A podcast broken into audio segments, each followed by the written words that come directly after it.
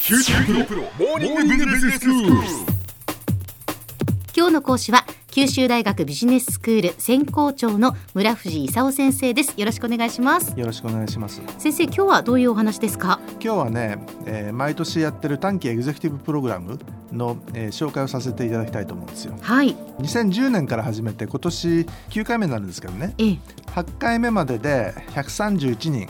卒業しました。はいで、あの4、50歳代のええあの金融幹部の人たちええ十数名集めてはいやるとうんいうようなもんなんですね。ええで、11月にスタートしてだいたい2月とか3月くらいまでやるんですけども、はい日曜日12回朝から晩まで。ええそれからあの真ん中ぐらいにアジア視察っていうのがあるんですよ。はいはいそれからあの個人プロジェクトええっていうのがあって参加者の方は、あの新規事業の企画をしてねほうほう最終日にプレゼンしてもらうとうーんいうような代物なんですよ。そうですよね、まあ、なので名前の通り短期エグゼクティブプログラムですからその短期間でその企業の経営幹部を対象に行うプログラムっていうことですよね。そうなんですよはい、小浜さんご存知だと思いますけど、ええあの世の中いろいろ変わってきてるわけですよそうですね昔からのことをそのままやってりゃいいっていう話じゃなくてね、はいはいずっと同じことをししてると企業潰れちゃうとうんいうようなことになってきて、ええで経営環境のその変化に合わせなきゃいかんとはいいうことであの12回やるんですけどね、ん最初にあの経営環境の変化に対応しましょうとかね、うんうんうんで今年はあの福岡県の国際局長の竹波さんというのに来てもらうんですよ。ほうこの人はあの QBS の1期生ええ私の元ゼミ生の学生なんですけども、はいまあ、気が付いたらもうあの福岡県の国際局長になっちゃったと福岡県これからどうしようかという話ちょっと一言してもらおうかなと。えー国際局長っていうことはその福岡県の海外に対する外国に対するそのいろんなことを国際関係で一番偉いんですよはあ、そういうことなんですね。であの何をやるかとええいうことなんですけど、はいまあ、ビジネススクールとしてはあの戦略とか組織とか人事とかね会計だとか財務はどっちみちやんなきゃいけないんですけど、 ええあの世の中変わってきてるってことになるとね、はい、新規事業開発どうしようとかね、うんどうやってイノベーションしようとかね、ええええいうことをやんなきゃいけないわけですよ。はい、今年の4月にあの平野先生っていうのが入ってきてねええ企業倫理についてはい、話すと平野先生っていうのはあの東日本大震災の研究をしてる方でね、はい論文なんかもいっぱい書いてるんですけども、ええええあの世の中変わってきてるし、うん大企業でもちょっと倫理をねちゃんとしっかりしておかないといかんというようなことそうですにね。なってきてるわけですえよ。えええであの短いんですけどケーススタディなんかもあってねはい、星野先生とかうん、それから慶応のビジネススクールから諫貝先生とか、ええあのお呼びしててえで、えケーススタディなんかも結構やってると。そのケーススタディというのは具体的にどういうことをするんですか。ケーススタディっていうのは必ずしも答えがないんですよ。でこういう問題についてみんなどう思うとうーんいう、と、その学生さん、まあ、ええ学生さんって言っても企業幹部なんでね、そうです ね。結構あの問題点に行くのが早いんですよはいはいただあのその自分の企業だと部下がねはい、 「はい」って言ってそれをやるわけですけど、ええええいろんなところから来てるもんでみんなあの関しても「はい」って言わないんですようん、私はだけどこう思うけどみたいなね、うんうんうん議論にななっちゃうわけです、はい、でまああのケースええをやると、まあ、あのエグゼクティブの人ってあんま長いこと聞いてらんないんでねそういう性格の方が多いんですか。あ大体あの人からなんか聞くよりも自分で喋りた いと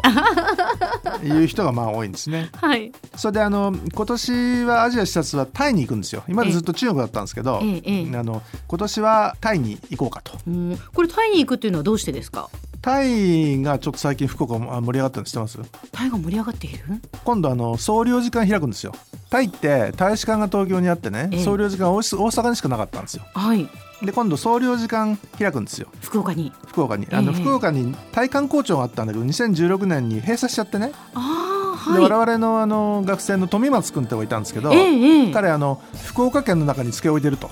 いう、あの大阪総領事館の出先みたいなねはい。ことやったんですけど今度総領事館、あのオープンするとはい。いうことでね盛り上がったんですよ。ええ福岡県とあのタイはい。政府ってのは結構親しくてね、うんでタイも今あの軍事政権が民政に戻るところなんでねええこれからその日本企業との関係もねはい。うさらに強化していきたいとーん。実質 GDP で3%成長くらいなんですけど、ええあえのうまいこと民生に戻ればね、はいうんさらに成長できるかもしれないとでそういう意味ではその、えっとタイと福岡もちょっと面白くなってなってきてるところでねはい。日本企業的に言うとチャイナプラスワンって言ってねええ中国がまあちょっと人件費が上がってきたりねちょっとリスクが高まってきたりとうん。いう状況の中でねはい。中国だけじゃちょっと怖いかもと東南アジアとかインドとかねええええチャイナプラスワンとはいいうところでどっか行こうとええで東南アジアっていうと日本企業は大体そのタイのバンコクからはい東南アジア攻めようと前にやったと思うんですけど AEC って言ってね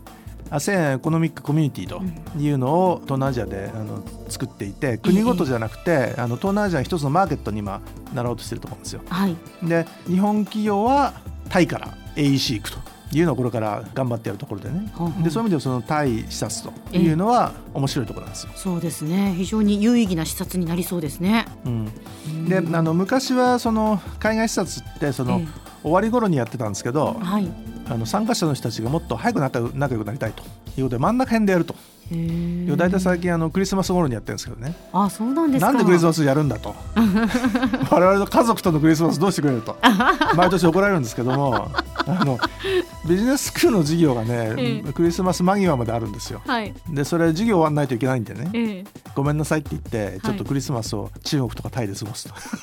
そうなんですとね。いうことなんですよ。へえでもまあその短期エグゼクティブプログラムの期間のその真ん中あたりにそうやってその視察を入れることによってそこに集まってきた企業の経営幹部の人たち同士のコミュニケーションがより深まるっていうことなんですね。うん、より深まります。でまたいろんな職種の方たちがいらっしゃるでしょうから他のその企業の同じようなその経営問題を抱えているような方たちとこう会話をするっていう機会もなかなかないでしょうから ね。うんあとその旅の恥は書き捨てなんていろんなことやってねはいそれで盛り上がっちゃうんですよついお友達になっちゃうんですよまあこれは楽しいでしょうね。楽しいんですよはいまあ、こういうその短期エグゼクティブプログラムが今回も行われるということなんでタすイトねッ。プの、ね、チュラロンコン大学でビジネススクールの先生の講義を受けるとか、えそれからそのタイに進出している日本企業見学とかねチャンスなんえではいふるって参加してほしいとはいあの QBS のホームページをご覧になるとええ内容だとかねえええ応募要項とか出てますんで、えはい、まあ、あと数人しか残ってませんので 枠がああそうなんですね。ぜひふるってご参加いただきたいとあいうもふうに思しっております興味があるという企業の経営幹部の皆様ぜひ11月11日日曜日から今年は九州大学ビジネススクールの短期エグゼクティブプログラムが開始されるということですので、えーぜひ詳しくは九州大学ビジネススクール QBS のホームページをご覧ください。よろしくお願いします今日の講師は九州大学ビジネススクールの専攻長村藤勲先生でしたどうもありがとうございましたありがとうございました